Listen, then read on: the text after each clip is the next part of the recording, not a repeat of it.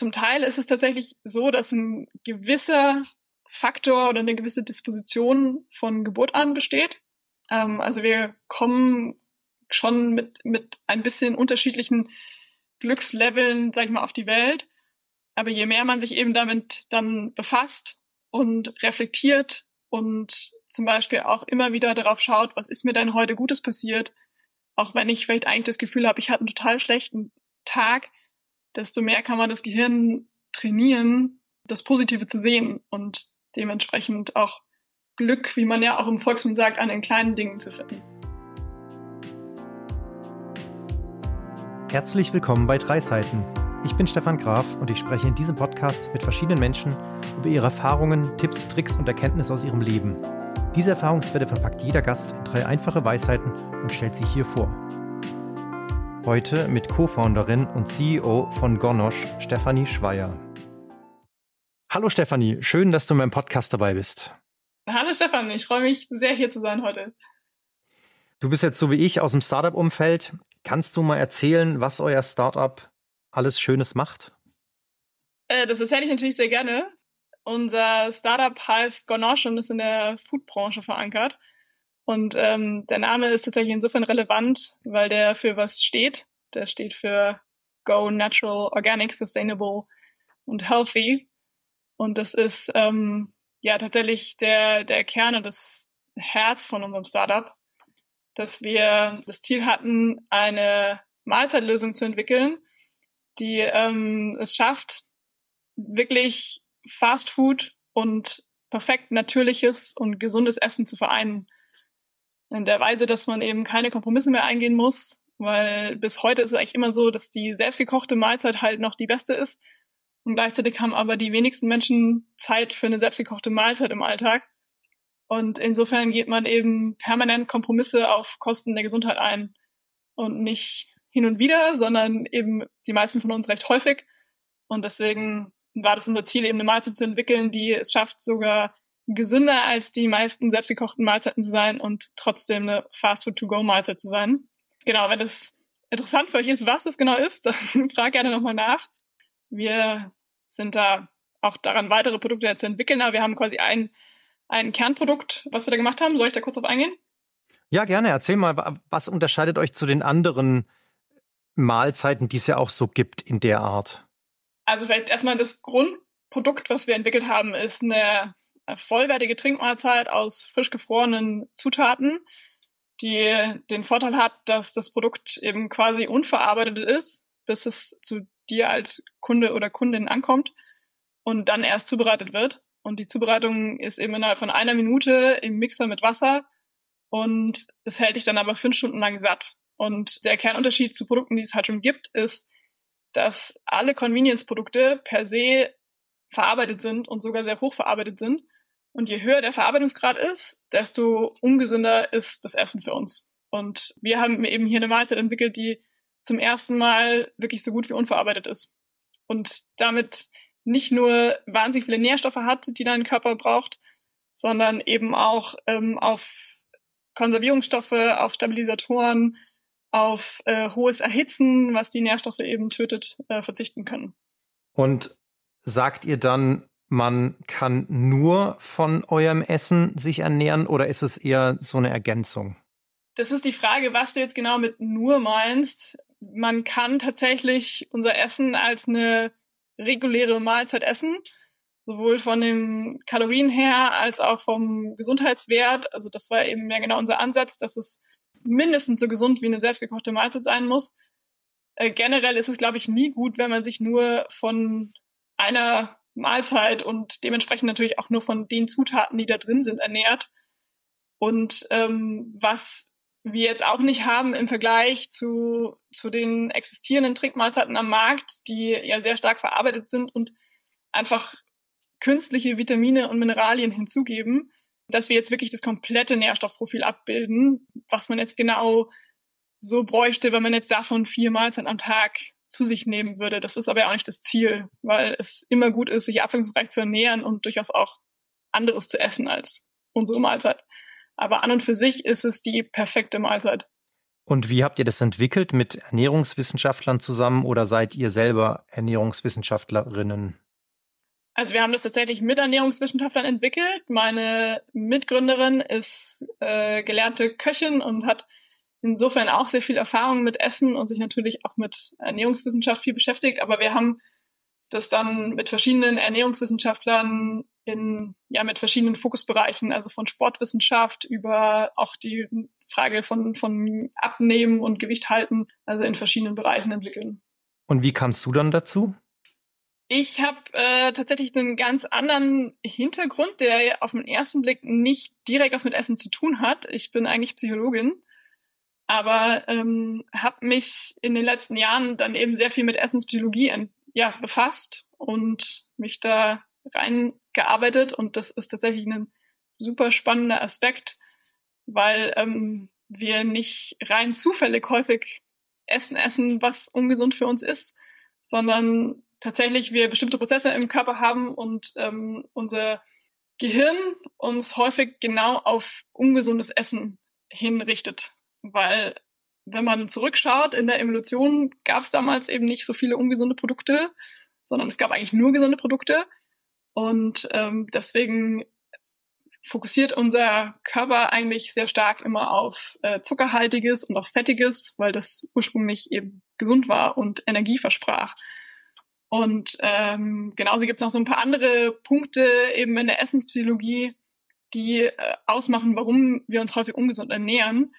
Und ich beschäftige mich eben sehr viel damit, wie kann man diesen, ja, in der heutigen Welt eben eher nicht so zielführenden Prozessen entgegentreten und sich gesund ernähren in einer Art und Weise, dass es eben nicht jedes Mal wieder schwerfällt und man diszipliniert sein muss, weil man eben gegen die eigentlichen, das eigentliche Verlangen vom Körper, ja, ähm, geht.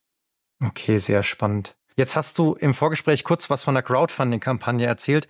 Magst du einfach ein, zwei Sätze dazu sagen, was da vor der Tür steht oder was ihr da genau vorhabt?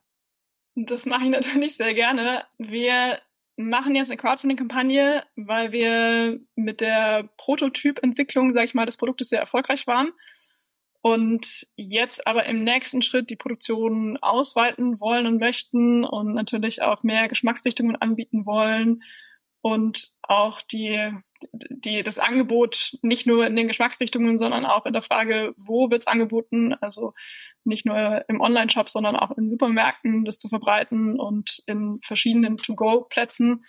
Und dafür machen wir die Crowdfunding-Kampagne, wo man einfach selber sich was Gutes tun kann. Man kann nämlich in dieser Kampagne einfach bestellen und die Produkte nach Hause geliefert äh, bekommen. Aber für uns ermöglicht es dann eben, dass wir ähm, das Ganze ausweiten können und unser Angebot erweitern können. Okay, sehr gut. Ich werde auf jeden Fall die Crowdfunding in den Show Notes verlinken. Sehr gut. Dann kommen wir doch mal zum eigentlichen Thema des Podcasts, nämlich zu den Weisheiten.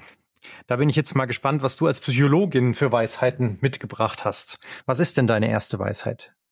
Also meine erste Weisheit ist, die mich in den letzten Jahren sehr viel begleitet hat, ist, dass Glück ist, was in deinem Kopf passiert. Wir alle wünschen uns, glaube ich, immer ein glückliches Leben und mich hat es einmal sehr geprägt, dass vor ein paar Jahren meine Mutter gesagt hat, äh, sie hätte sich ein glücklicheres Leben gewünscht und das hat mich erstmal sehr getroffen, weil natürlich hofft man als Tochter irgendwie, dass die Eltern ihr Leben glücklich finden. Und ich habe mich dann aber ja im Zuge auch meines meines Studiums und und ja auch meinem Privatinteresse für Psychologie mehr damit beschäftigt und eben immer mehr herausgefunden, dass es verschiedene Studien dazu gibt und ähm, Experimente auch, die eben darauf hinweisen, dass Glück eigentlich überhaupt gar nicht abhängig von äußeren Umständen ist. Also wirklich gar nicht. Und das ist schon sehr überraschend. Zumindest nicht langfristig, sondern dass es rein darum geht, wie wir auf die Dinge blicken, die uns passieren und durch welche Brille wir schauen. Also man kann sich das quasi vorstellen, einfach, dass die Welt eben anders aussieht, je nachdem, ob ich durch eine pinke Brille, eine durchsichtige Brille oder eine Sonnenbrille schaue. Und genau so ist es eben im Endeffekt mit unserem Glücksempfinden. Und wie kann ich dafür sorgen, dass ich die richtige Brille aufhab? Das ist eine sehr gute Frage. In der Regel hilft es schon mal, sich dessen überhaupt bewusst zu werden, dass es eine innere Einstellung ist und nicht so sehr von außen abhängt, weil in dem Moment, wo mir das bewusst wird, kann ich mich loslösen von dieser Abhängigkeit, dass mir Dinge passieren und dass alles vielleicht gerade traurig ist, was passiert und, und ich das Gefühl habe, irgendwie vielleicht die Welt wendet sich gegen mich und in dem Moment, wo ich merke, es ist aber eigentlich eine innere Einstellung, werde ich automatisch schon anderes draufschauen und eine andere Brille aufhaben.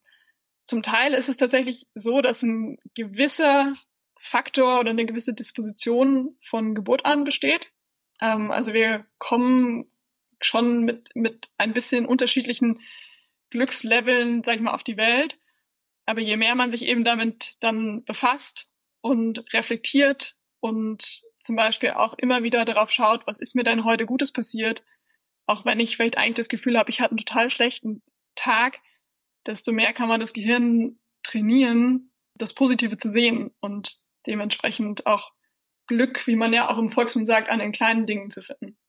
Also so dieser bekannte Aspekt des Journalings, dass man sich irgendwie abends oder morgens einfach mal aufschreibt, was ist denn Gutes passiert an dem Tag?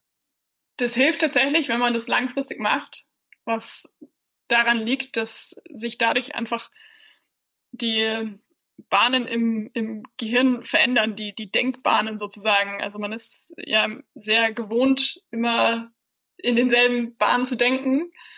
Und genauso wie man oft einfach einen, einen Input von außen braucht in, in anderen Bereichen, dass, dass man mal eine neue Sichtweise sieht und dann es, scha es schafft, anders denken zu können. Genauso ist es eben damit auch, wenn ich einmal anfange, jeden Tag mich darauf zu konzentrieren, was ist denn Positives passiert, dann kann ich eben nach und nach diese, diese andere Denkweise erlernen quasi. Jetzt habe ich mich schon mal ein bisschen mit dem Thema beschäftigt und bin immer wieder auf diese Kritik gestoßen oder diese Frage von vielen Menschen, die dann gesagt haben, ja, aber heute, der ganze Tag war eigentlich scheiße, es ist nichts Positives passiert. Was soll ich denn dann aufschreiben? Wie würdest du da vorgehen?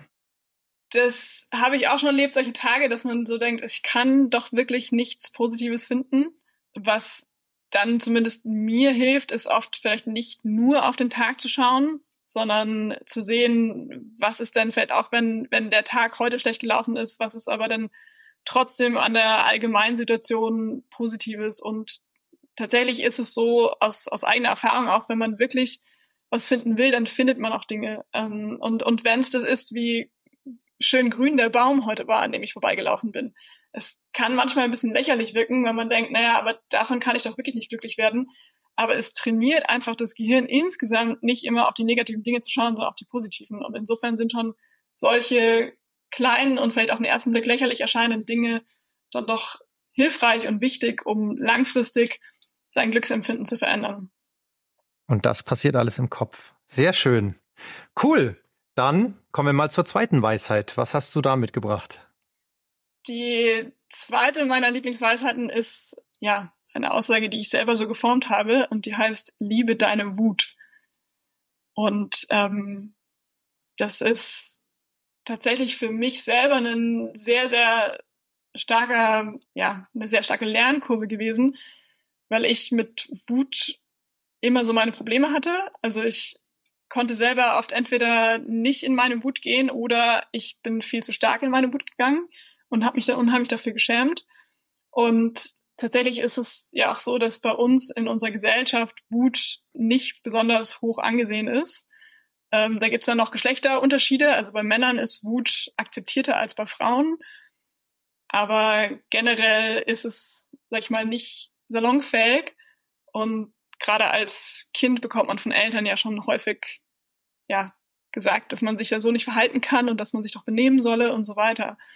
Und was aber sehr interessant ist, psychologisch ist, dass die Wut ein Abwehrmechanismus ist von, von uns und dieser Mechanismus dafür da ist, um uns zu beschützen. Das heißt, wir werden immer wütend, wenn wir gerade unser Innerstes beschützen müssen. Und das ist in der Regel unsere Werte oder unser Selbstbild, ähm, auf jeden Fall irgendwas, was ganz eng mit uns verbunden ist.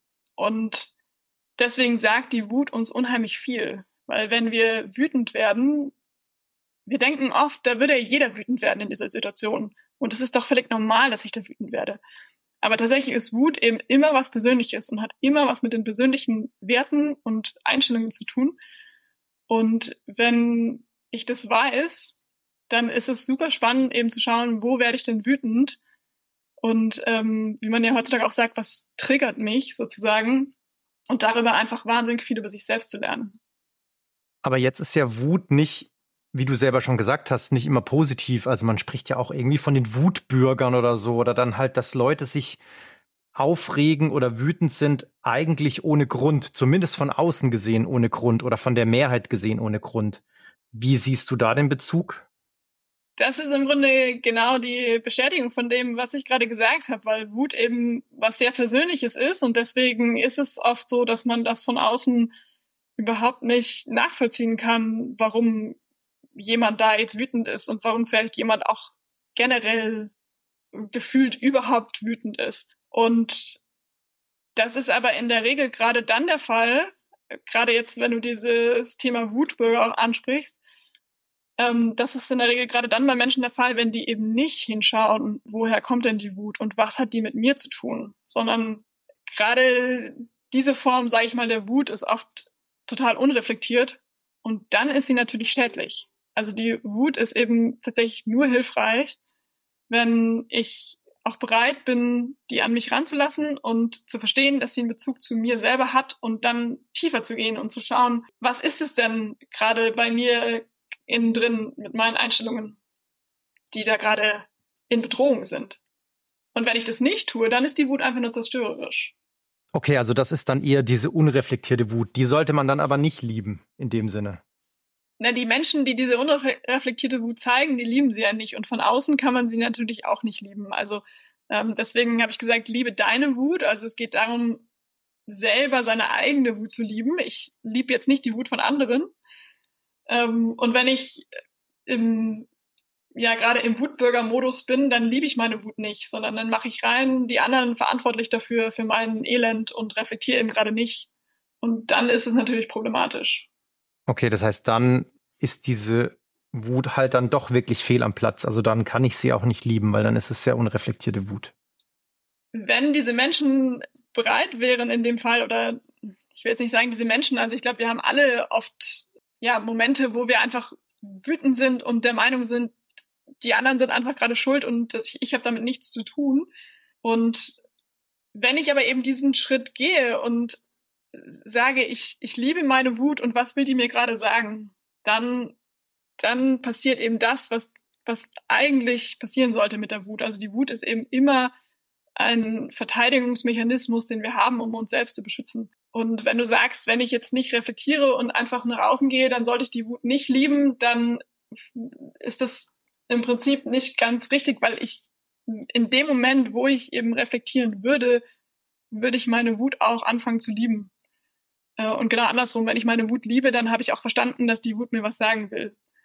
Und wenn ich aber eben nicht in die Reflexion gehe, dann liebe ich meine Wut nicht. Dann ist die einfach da.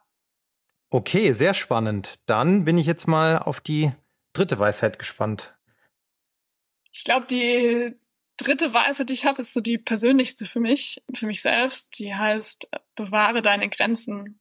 Und das ist was, was ich in den letzten Jahren sehr stark gelernt habe, dass ich selbst und wie ich in vielen, vielen Gesprächen erfahren habe, auch die allermeisten von uns nicht gelernt haben, ihre persönlichen Grenzen aufzustellen und zu bewahren. Das heißt im Endeffekt mein, ja, meine Privatsphäre, meinen Safe Space, wie man im Englischen sagt, dass ich nicht, es nicht schaffe, Nein zu sagen im Endeffekt. Wenn mir jemand oder etwas zu nahe kommt, wenn mir etwas zuwidergeht und das Problem dahinter ist, warum das vielen von uns so schwer fällt, ist, dass wir als Kinder wahrscheinlich mehr oder weniger alle gelernt haben, dass wir uns äh, doch benehmen sollen und dass wir den Erwachsenen Folge leisten müssen. Und auch wenn der Onkel uns irgendwie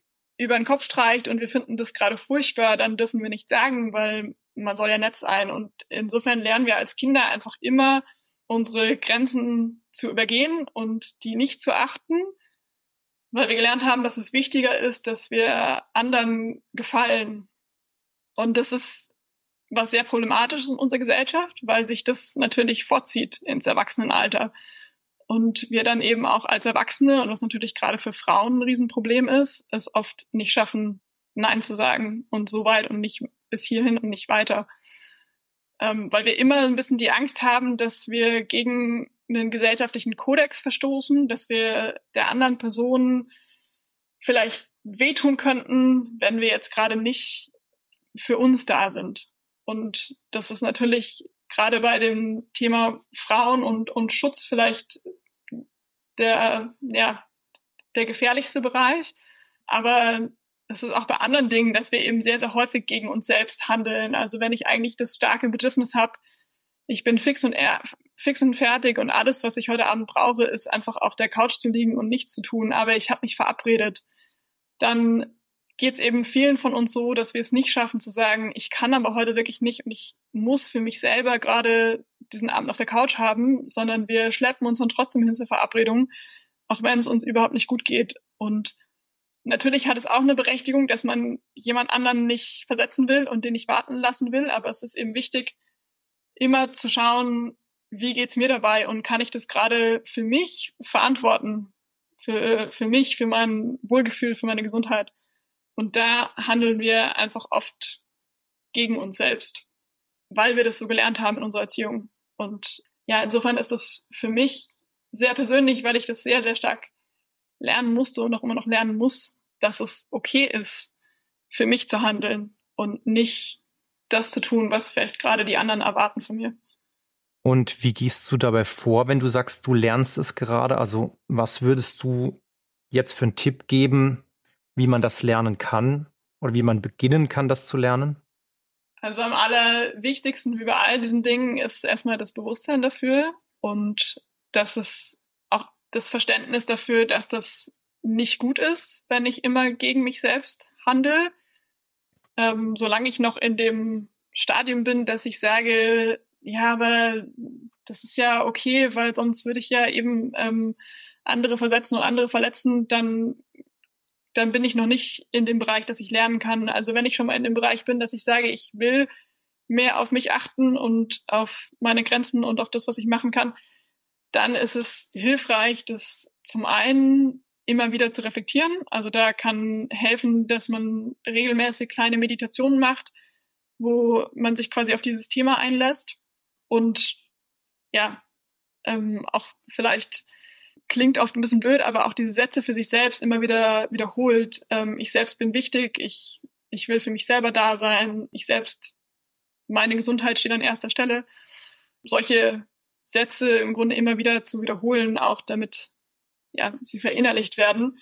Und was mir auch zum Teil geholfen hat, ist für mich ja tatsächlich mir Belohnungen zu überlegen für mich selber, wenn ich es geschafft habe, für mich Grenzen zu setzen und für mich selber da zu sein, dass ich mir dann irgendwas gönne. Das kann vielleicht ein Glas Wein sein oder ein Stück Schokolade oder so, aber dass ich tatsächlich daraus eine, eine Art von Zeremonie mache, um das zum einen wirklich wahrzunehmen, weil in dem Moment, wo ich ähm, das mit, mit irgendeiner Art von Belohnung verknüpfe, nehme ich das mehr wahr, dass das gerade passiert ist und verknüpfe es natürlich nach und nach auch mit was Positivem, weil das Problem ist ja, dass es eben sehr, sehr stark negativ verknüpft ist. Und deswegen schaffen wir das eben oft nicht.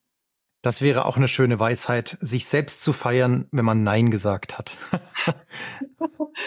so könnte man das Ganze auch ausdrücken, weil genau darum geht es eigentlich. Sehr schön. Ja, dann haben wir jetzt drei Weisheiten, aber wir sind noch nicht ganz durch, weil ich habe noch eine Frage an dich. Und zwar, wenn du in der Zeit zurückreisen könntest, zu deinem 13-jährigen Ich, was würdest du dir selbst sagen? Ich würde mir tatsächlich, glaube ich, selber sagen, in Richtung der Weisheit, die ich gerade gesagt habe, dass, dass du, oder ich würde zu mir sagen, äh, du bist verdammt wichtig und du bist wichtiger als, als gerade die, ja, kurzfristigen Emotionen von von deinem Onkel oder von, von dem Freund, wo du gerade nicht mitgehen wolltest, sondern du selber bist wichtig und ja, du bist die beste Freundin, die du im Leben haben kannst und die immer an deiner Seite ist und sei für dich selbst da. Zuerst bist du wichtig und dann die anderen. Das waren schöne Worte zum Schluss. Dann sage ich danke. Danke fürs Interview. Danke für deine Weisheiten. Alle Zuhörerinnen jetzt bitte auf die Crowdfunding-Kampagne und was Gutes für die Gesundheit tun. Und ja, danke, dass du da warst und bis zum nächsten Mal. Vielen Dank, Stefan. Es hat mich sehr gefreut, heute hier zu sein. Gerne. Ciao. Ciao.